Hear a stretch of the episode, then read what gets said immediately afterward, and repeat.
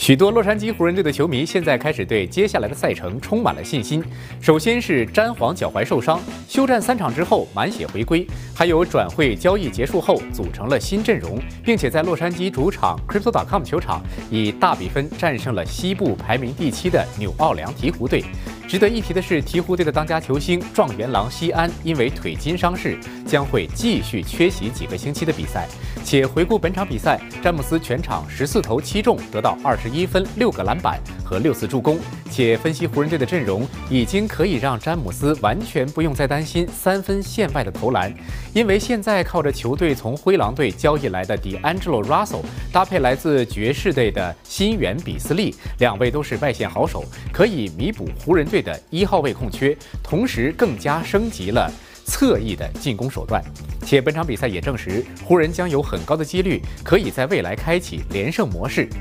关键评论部分。本场比赛面对旧主湖人队的中锋浓眉戴维斯，在禁区一柱擎天，发挥出色，全场非常高效的发挥，十七投十三中，砍下了二十八分、十个篮板和五次助攻，正负值更是达到了全场最高的正十八。且戴维斯赛后也坦诚，这次首次全员出击，每个位置都有大牌球星，是真正意义上成为了紫金军团。此外，通过数据分析也发现，湖人队的当家球星詹姆斯和戴维斯两个人都不是。贪恋球权的球员，两个人各自送出了多次助攻，这同时也成就了拉塞尔能更好的发挥出内突外投的进攻手段，轻松拿下了二十一分七次助攻，帮助湖人队取胜。